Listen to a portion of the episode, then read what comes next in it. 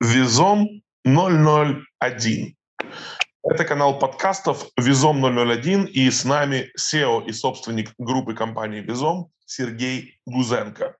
Мы продолжаем говорить о бизнесе в новых условиях, бизнесе во время войны, о том, о тех инструментах, которые помогают его пересобрать, перенастроить, помогают быстрее и динамичнее э, развиваться – в кризисных моментах.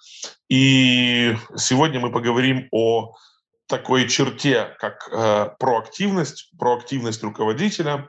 Э, заранее еще раз э, извиняемся за то, что приносим свои извинения за то, что не смогли выйти э, на прошлой неделе, как обещали. В будущем, опять-таки, будем стараться исправляться и все-таки выходить каждую неделю. Но как говорится, да, будем смотреть по обстоятельствам. Сейчас они меняются слишком быстро. А, итак, начнем. Мы говорим о проактивности. И, естественно, для начала, опять-таки, давайте договоримся о терминологии. Мы говорим о самом поверхностном, таком всем понятном смысле.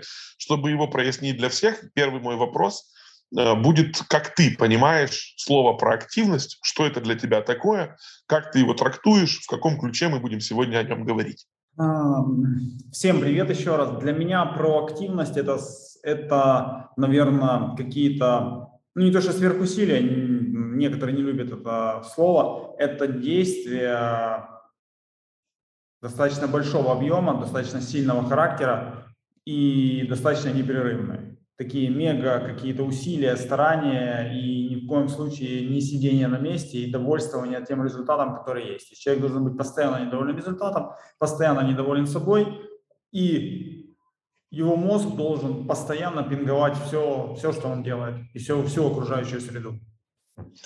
Да, ты знаешь, есть э, несколько определений слову проактивность, но мне очень понравилось когда-то на, на одном из обучений я услышал формулировку, которая мне, например, кажется самой понятной. Да? То есть проактивность – это те твои действия, которые стоят между окружающей тебя реальностью и твоими результатами в будущем. Да? То есть есть люди, которые становятся человеком следствием, когда все, что вокруг происходит, влияет на тебя, и ты плывешь по течению. Да? И есть люди причины которые а, совершают некие действия, берут на себя большую ответственность и, собственно говоря, а, выполняя эти действия, влияют на а, свою картину мира, на свою картину будущего, ну и, конечно же, на людей, которые находятся вокруг тебя, когда это касается, тем более, когда это касается руководителя компании. Ну, первый вопрос, наверное, будет, ответ на него, наверное, будет очевидным, но тем не менее. Ты как руководитель а, считаешь себя проактивным? А, генерируешь э, проактивность вокруг себя или все-таки опираешься на привычку и на схему, которая уже работает. Я сразу скажу, что для внутренней аудитории ответ на этот вопрос понятен, но мы стараемся вещать на более широкие массы. Им, возможно, будет интересна твоя позиция, и ответ для них а, прежде всего дай сейчас ты.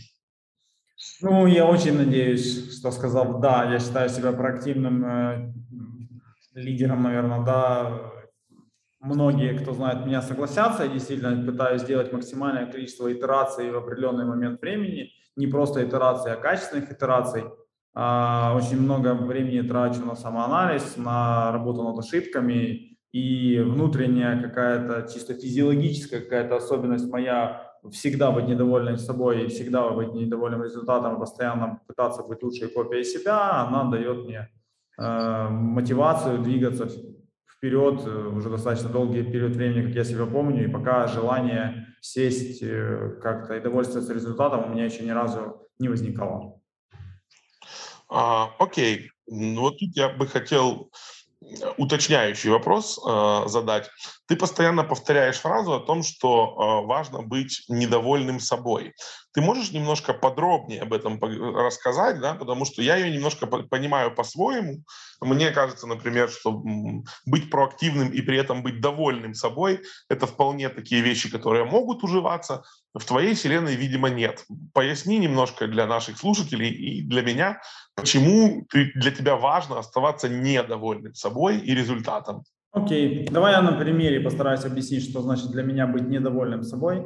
А, есть э, некий сотрудник, который работает у нас, кстати, в киевском офисе, у него есть привычка вкусно покушать, ну, прям это видно, знаешь, это для человека это процесс, это пойти купить, приготовить, взять тарелку, наложить это все, посмотреть, уделить время, съесть, прям процесс, да.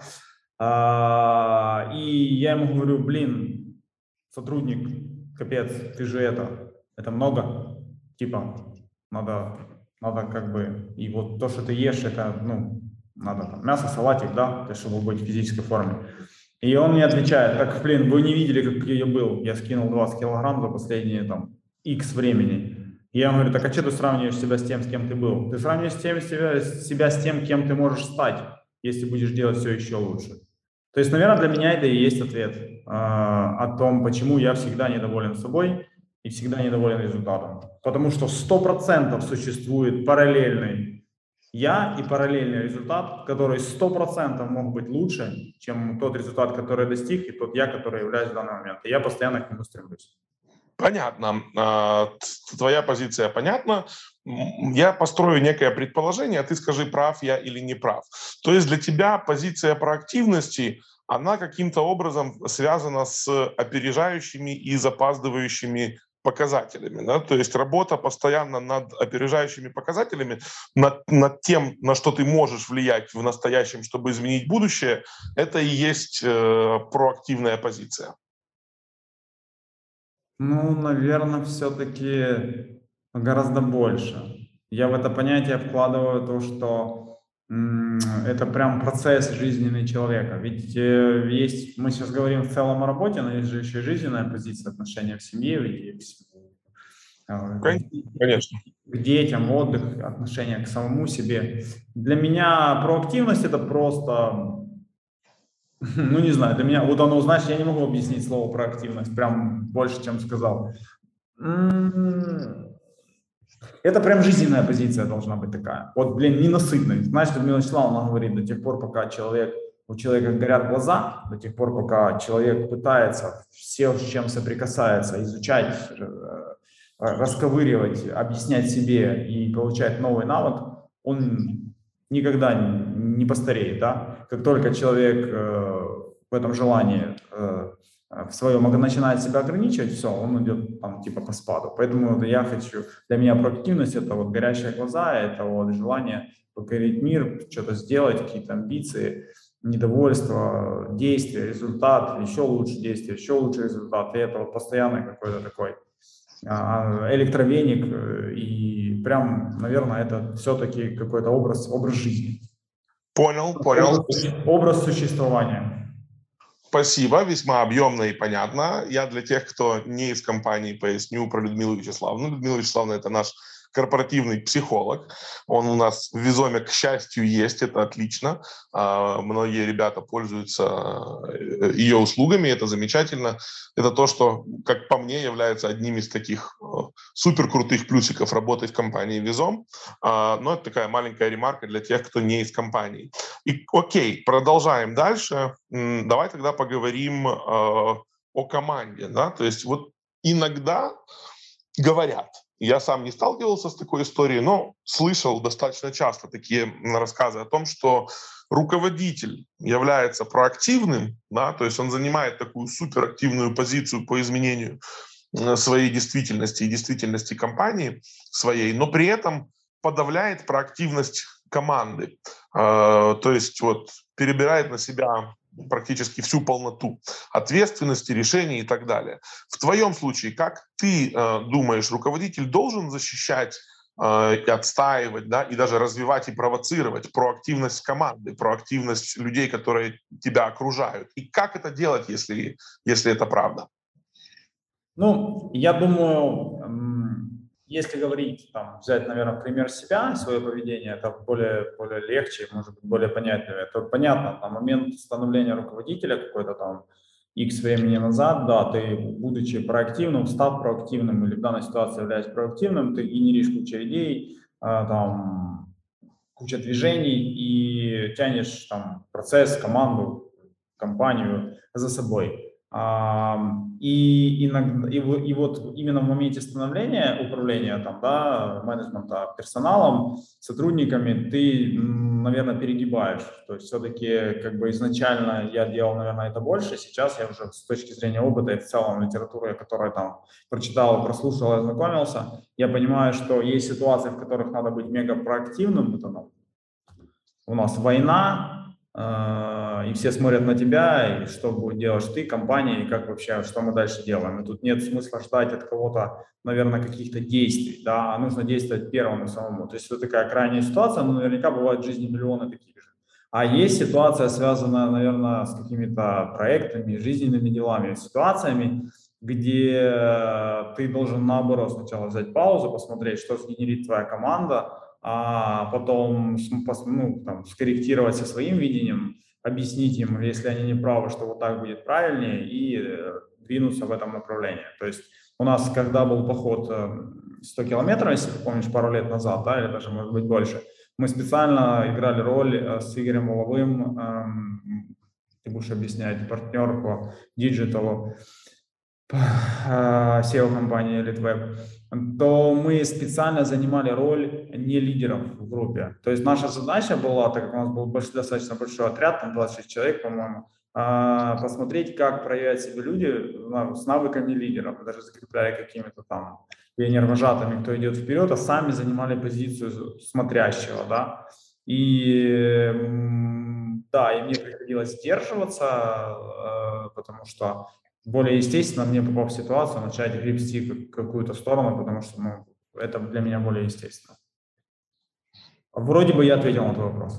Да, да, да, понятно. То есть, э, ну, так резюмируя, да, иногда стоит остановиться, отстраниться, отойти от ситуации и посмотреть на то, как команда без тебя может и будет ли проявлять проактивную э, позицию и принимать э, меру вес ответственности на себя.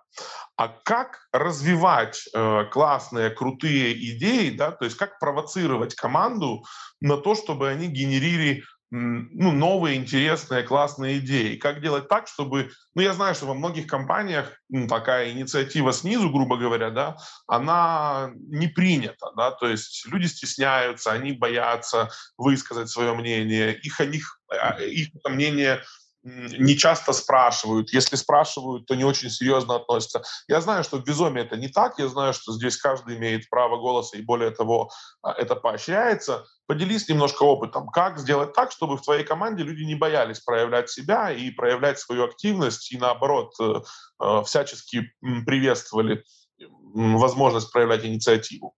А, так, сначала отвечу на твой вопрос. А, я думаю, коммуницировать с ними и доносить э, своей команде, постоянно напоминать э, и говорить об этом, обсуждать, и быть, должны быть какие-то механизмы по именно внедрению того, что мы обсуждаем, донесение этой информации постоянно на какой-то регулярной основе. То есть мы говорим в процессе работы э, с командой, если там отдел, например, там какой-то там чем-то занимается, о том, что да, мы подытоживаем наш там митинг там, в этой неделе тем, что а, инициатива там такая-то, б, инициатива за Ивановым, вот и прямо это подчеркивать, а потом не забывать это все брать, естественно, если инициатива классная, то реализовывать ее и потом доносить как результат в виде кейса, рассказывать, что это было реализовано. Тогда люди понимают, что существует причинно-следственная связь.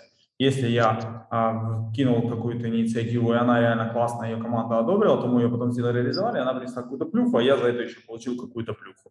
То есть вот эта вся цепочка, она очень длинная, очень сложная, и фокус на ней держать очень тяжело и очень редко выполнимая, но, но она реально идеальная с моей точки зрения. Какие механизмы существуют? Ну, например, если брать Визон, то у нас там была в офисе в Херсонском и бокс, в который люди кидали прям какие-то пожелания – потому что так им комфортнее. Я даже их разбирал раз в месяц, писал, выносил. Там, таким образом появилось зеркало в коридоре, потому что девочки написали им негде там стоять в полном росте, на себя смотреть, когда они пришли либо ушли. И появилось много мелких или не мелких вещей. А, зачастую там мало денег, плохие менеджеры, ну, какие-то такие вещи, которые очень абстрактные, с которыми мы просто работаем на регулярной основе, но их невозможно, прочитав какую-то записку, как-то решить. Их было немного, в офисе достаточно большое количество людей, и действительно было немного. А плюс я всегда на каждом собрании, на каждом инсайде, на каждом подкасте говорю о том, что я человек открытый, можешь, а, написать, либо прийти, созвониться, я всегда уделю время, забронирую, никогда никому не отказывал, нет такого безумия, потому что, сори, я не знаю, там, как это что это и так далее. Вчера, кстати, встречали, на этой неделе была встреча с клиентом, он говорил о том, что в какой-то организации она настолько забюрократизирована, что чтобы а, обратиться к, соси, к там, соседний отдел, ты должен написать целую объяснительную, почему ты хочешь объяснить в отдел с отдела X, обратиться с отдела X в отдел Y, и зачем тебе это надо. Ну, то есть, знаешь, какие такие бюрократические системы. И еще раз открыто говоришь, обсуждаем дело. Но по-честному я хочу тебе сказать, что даже за последние 10 лет там прям фазы активного управления визовым очень редко кто-то приходил с каким-то предложением. А, понимаешь, в чем нюанс? Иногда человек приходит и говорит, вау, Эврика, это классно, бомба, давайте сделаем, но, но на самом деле с высоты, с высоты твоего видения не совсем нужно, надо и реализуемо или, или стоит того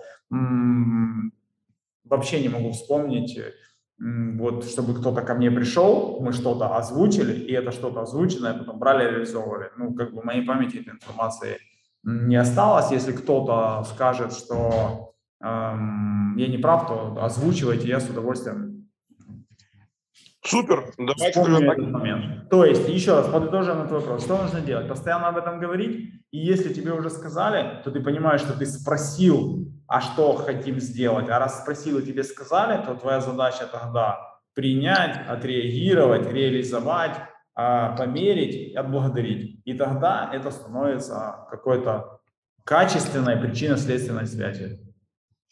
Окей. Okay. Uh, во-первых, спасибо за ответ. Понятно, согласен, да, вообще инициатива снизу это отлично. А, вот такие вот возможности, это, кстати, правда, к чести Визома, не во многих компаниях есть такая открытость э, руководителя, когда просто вот любой сотрудник действительно может прийти, высказать свою идею, прям напрямую обратиться, без всякой бюрократии. Я подтверждаю, в Визоме это реально возможно. А, я сам видел своими глазами, как это происходит. Но я тут не совсем соглашусь с одним из пунктов от твоего ответа. Сергей сказал о том, что он не помнит, чтобы вот он одобрял идеи а, сотрудников, а я такие истории помню, когда из этого получались какие-то хорошие, интересные совместные да, там, идеи, которые были вот таким образом инициированы. Давайте договоримся. Вот он спросил, если он не прав и если он кого-то забыл, а, то ему нужно напомнить. Вот давайте напомним, напишем в комментариях. Если кто-то помнит такие истории, когда была какая-то проблема, она решилась с помощью прямого обращения к руководителю, напишите нам об этом в комментарии, мы повспоминаем вместе, это будет интересно и еще раз докажет, что э, Визом у нас в принципе проактивная компания, где каждый имеет право голоса и возможность озвучивать свои идеи и инициативы. Даже более того, некоторые из них вполне успешно развиваются, за что, конечно, а, нужно благодарить вот, вот этот вот путь и инициирование да, руководством компании такой э, инициативы. Это здорово. Напишите, кто что помнит. Будет интересно почитать. Хотелось бы поговорить еще, но, к сожалению, время у нас э, заканчивается. Мы договорились его лимитировать, чтобы не занимать слишком много вашего пространства, и поэтому остается время на последний вопрос. Ты сказал про плюшки, да, о том, что за то, что человек берет на себя ответственность, э, мы стараемся его отблагодарить, запомнить это и каким-то образом потом отметить. Но как искоренять инерцию? Да? То есть если есть пряник, грубо говоря, должен же быть, наверное, и, и кнут, если, если э, это опять-таки вопрос к тебе, не ко мне, а, как искоренять вот нежелание людей вообще в принципе занимать какую-либо активную позицию, что-либо предлагать и брать на себя ответственность. Есть ли инструменты в Визоме, есть ли инструменты лично у тебя в, в таком горизонтальном общении, ну и поделись своим опытом. Хм, ну, интересный вопрос, понимаешь, если ты говоришь, что ты открыт к инновациям, а, открыт к каким-то идеям, и при этом никто ничего не делает, ты же не можешь заставить людей генерить, значит, по каким-то причинам это не происходит. Тут на самом деле, ну, наверное, все-таки, э, когда компания достаточно большая, то кто-то найдется с инициативой обратиться, да. Ну, главное, наверное, я думаю, обязательно будучи руководителем, ты должен показывать же пример. И да. если, допустим, твоя команда на данный момент молчит, значит, нужно что, брать инициативу в свою руку, вот как, как раз мы э, и говорим, и тема этого разговора, этого подкаста, да, о том, что нужно тогда брать инициативу свою руку, брать какую-то, брать что-то, быть проактивным и показывать всем, реализовывать, доносить, внедрять, как я сказал, и, и смотреть. Я уверен, что э, сотрудники это как дети, смотря на своих родителей, они э, приобретают их навыки, если у нас надо делать качественно, если родители делают все качественно, продуманно а, и разговаривают, значит и дети, и сотрудники делают то же самое. Все достаточно просто, главное, это же просто делается системно, каждый день, часами, в течение годов, годов а, несколько лет, и ну, нужно понимать это все. И, это, и в этом, наверное, заключается достаточно трудность чтобы э, выполнять вот весь этот объем работы и сохранять такой темп и быть проактивным в течение достаточно долгого периода времени. И тогда команда сто процентов будет трансформироваться. Ну, а те, кто не хочет, э, ну как не хочет, быть проактивным же не заставляет всех. Лидер не проактивный, э, не знаю, не знаю, не знаю. Ну, я к такому лидеру ну, или руководителю всегда в голове предъявляю и задаю очень много вопросов. А стоит, а почему, как бы я на его месте делал, почему он делает так, а почему так, а плюсы больше, чем его минусы, а точно это ок. Просто, понимаешь, если же сам лидер такой очень-очень непроактивный, полный антипод, да, то и команда же будет тоже так же действовать. Те люди, которые ему подчиняются, и он ими руководит, будут приобретать, я прям вот наглядно вижу по своим отделам, что вот какой руководитель, таким образом более или менее сформируется команда. Например, если он немножко медленный, значит команда такая, медленный темп работы команды, он нормальный. Если он офигенно хаотичный, то тогда и команда тоже становится хаотичной. Если а, качественно, значит качественно. Если не качественный, сделали как попало, то все внутри понимают, самое простое. То есть плохие привычки приобретаются на ура, прямо за 5 секунд, и, и исправить их потом нужно очень большое количество времени. Понятно. То есть э, мы возвращаемся к нашей достаточно часто повторяемой э, теме о том, что пример лидера является чрезвычайно важным мотиватором для команды. Спасибо большое за интересный разговор. Было, как всегда, полезно. Да, в сегодняшней ситуации, в это сложное время, да, когда многим бизнесам приходится релацироваться, реконструироваться, собираться заново, проактивность, наверное, является важнейшей чертой э, лидеров, которые берут на себя бремя ответственности. Здорово, когда команда им помогает. Я уверен, что в Визоме это именно так. Напишите примеры в комментариях, когда вы это ощущали, видели на примерах э, внутри компании. И, конечно же, предлагайте новые темы для следующих подкастов. Они у нас э, будут выходить э, в будущем. Будем стараться делать их регулярнее. В любом случае, за любую вашу активность в комментариях большое спасибо. Uh, у нас есть еще одна радостная, приятная новость, uh, хорошая новость. Сейчас дефицит хороших новостей, но тем не менее у нас маленькая, но есть. О наших подкастах хочу, чтобы ее озвучил сам Сергей. Uh, у нас вышло размещение. Ну все, дальше замолкаю. Сергею слово. Расскажи, где теперь еще можно послушать наши подкасты. Да, есть э, Apple подкасты, мы наконец-то там опубликовались, это очень много времени заняло, поэтому ура, наконец-то сегодня уже появилось, мы туда будем выкладывать, я надеюсь, придет оттуда аудитория, которая будет слушать и, может быть, будет более, эм, более, более широкая, да, их просто будет... Будет коммуницировать с нами, будет, будет с нами не согласна, будет спорить, очень этого ждем. А, ну и продолжаем дальше публиковать на других же сервисах, потому что хотим рассказать о том, кто такой Визом, что такое Визом, и хотелось бы, чтобы люди просто понимали, кто мы, ну, естественно, наши текущие потенциальные клиенты а, радовались и были счастливы и довольны. Супер, спасибо большое. Тогда будем надеяться, что услышимся ровно через неделю. Да, все, всем пока-пока, на связи.